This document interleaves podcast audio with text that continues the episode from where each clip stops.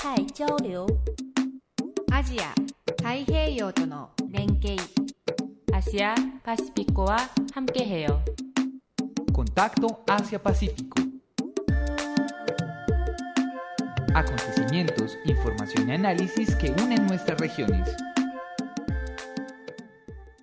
Hola a todos y bienvenidos a una nueva emisión de Contacto Asia-Pacífico, el programa radial del Centro de Estudios Asia-Pacífico emitido a través de Acústica, la emisora web de la Universidad de AFIT. Yo soy Lorena Muñoz y me encuentro con Juan David Cruz. Cuéntanos, ¿qué ha pasado esta semana? Un saludo muy especial a todos nuestros oyentes. Para iniciar esta conversación, en un día como hoy, 27 de mayo de 1905, ocurrió la batalla de Tsushima, también llamada la batalla del Mar de Japón. Esa batalla fue durante la guerra ruso-japonesa, en la que Japón derrotó dos tercios de la flota rusa. Además, fue la primera batalla en la que las telecomunicaciones fueron cruciales. Sigamos con el boletín de hoy. La competencia en el mercado del gas asiático se aviva. La Agencia Internacional de Energía predijo en 2011 la era del oro del gas natural, en el que se convertiría en el combustible puente entre el carbón y la energía renovable en las próximas dos décadas.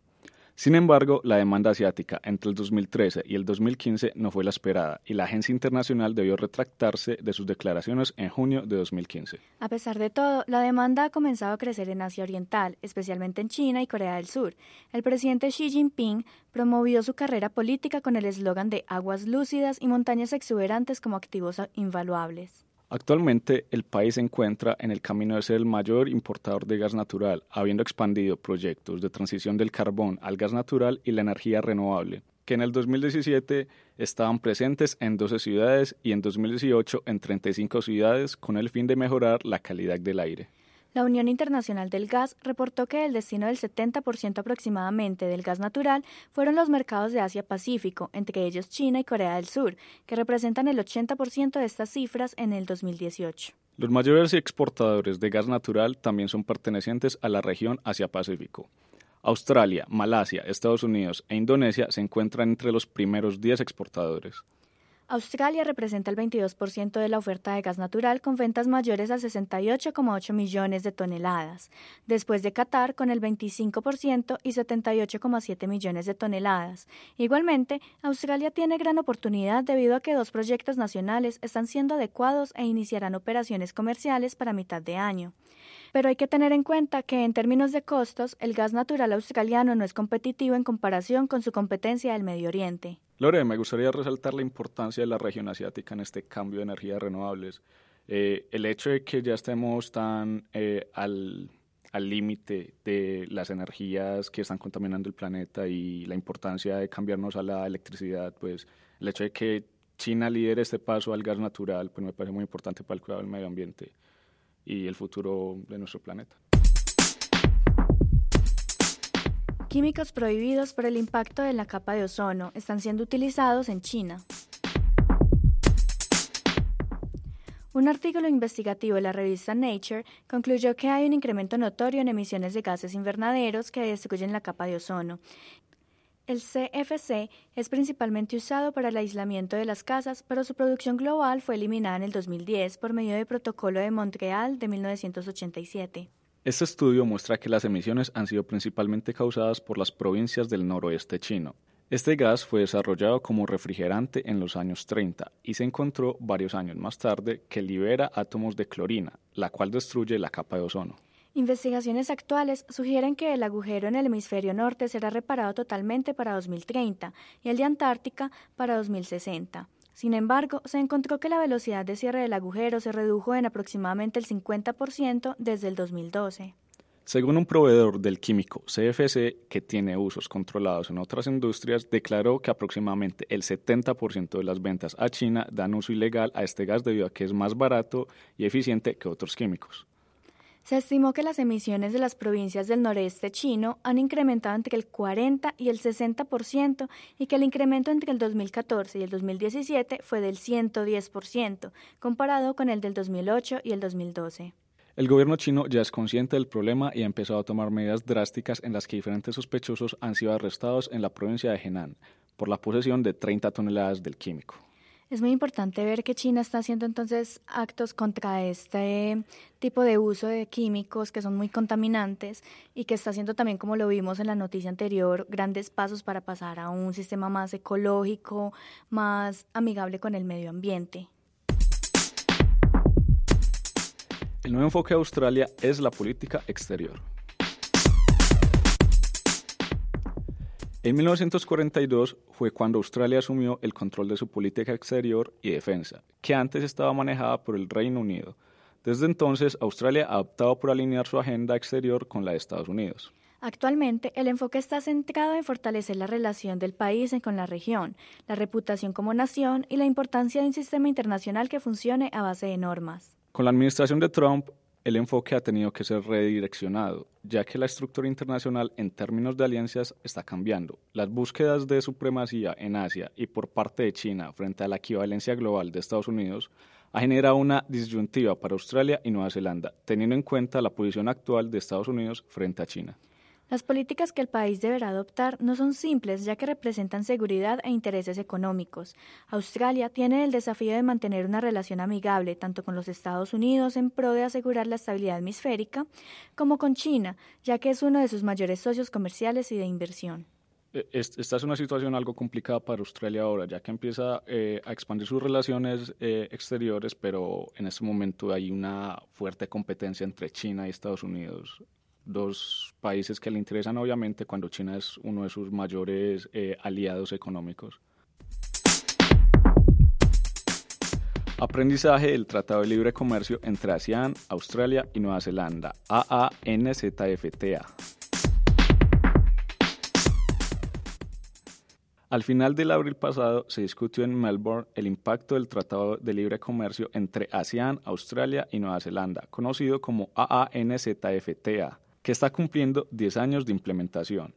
En esta reunión se evaluaron los impactos que ha tenido este tratado y qué aprendizajes puede ofrecer ante las negociaciones del Tratado Regional de Asociación Económica, más conocido como RCEP, por sus siglas en inglés, y el cual está en negociaciones. Este tratado fue el primero entre estas dos regiones. Fue además el primer tratado multilateral para Australia y la primera vez que Nueva Zelanda y Australia unían fuerzas en negociaciones internacionales. Este tratado creó una zona de libre comercio mayor a 600 millones de personas con un PIB de 2.3 trillones de dólares en el marco de transparencia y la certeza para las empresas de la región. Además tiene un capítulo sobre la integración económica. Una encuesta de OSCHAM de ASEAN mostró que tres cuartos de los que respondieron ven a ASEAN como una prioridad para su compañía el 80% se sintieron atraídos por un incremento en la clase media y una infraestructura mejorada, con lo que se han logrado mejoras en la calidad de la mano de obra. El profesor Peter Drysdale de la Universidad Nacional Australiana puntuó la importancia de este tratado, ya que la mayoría de problemas que los negocios tienen que afrontar no son de las fronteras, sino dentro del país. Adicionalmente, diferentes protocolos y medidas no arancelarias han sido generadas con el fin de analizar el progreso de las negociaciones.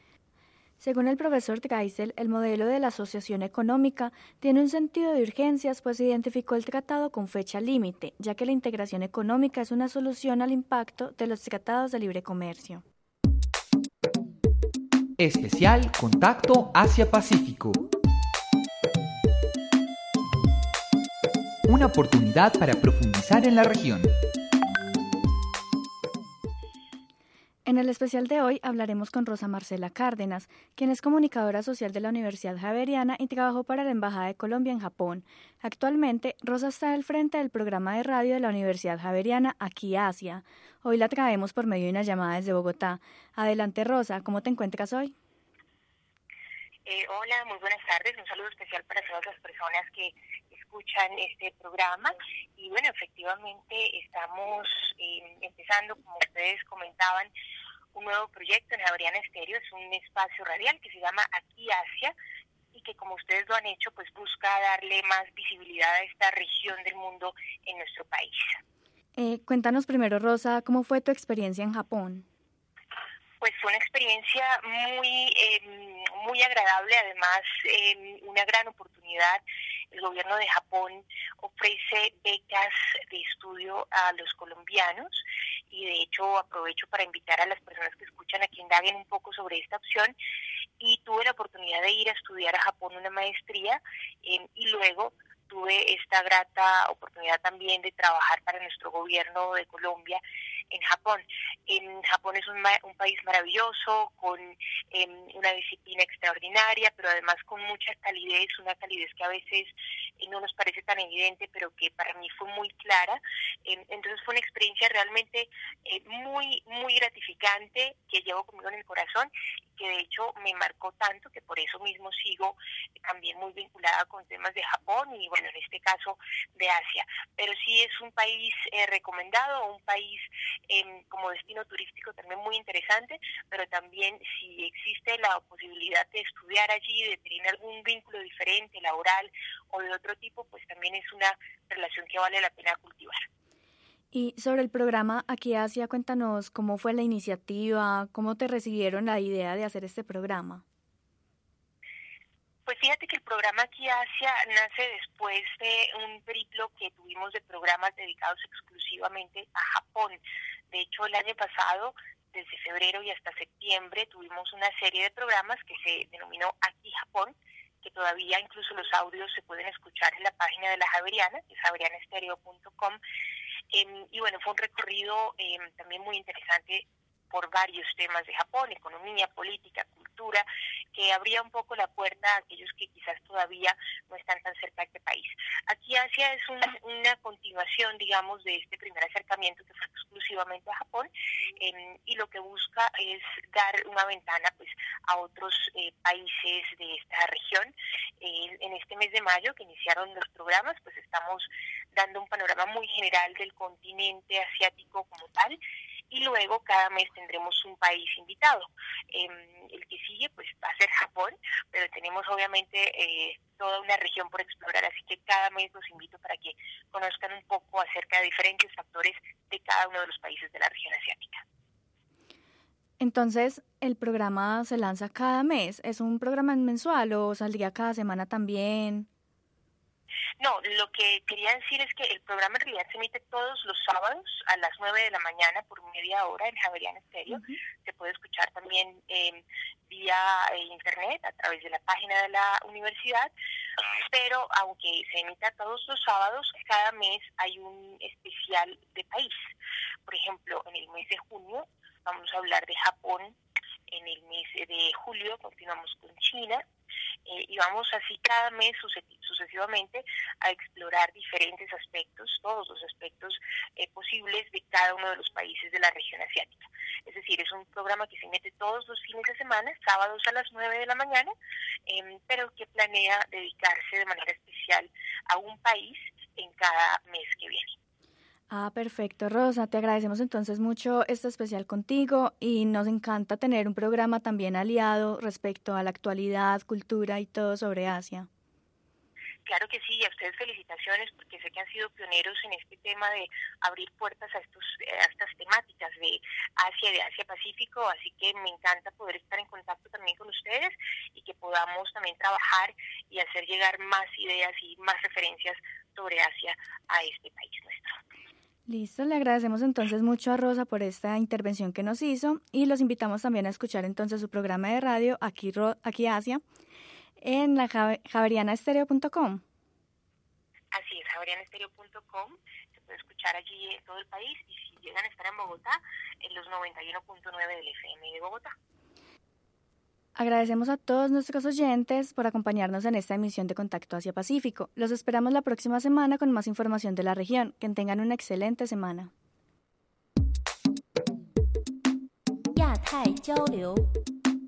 Asia,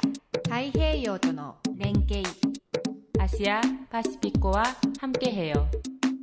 Contacto Asia Pacífico. Acontecimientos, información y análisis que unen nuestras regiones.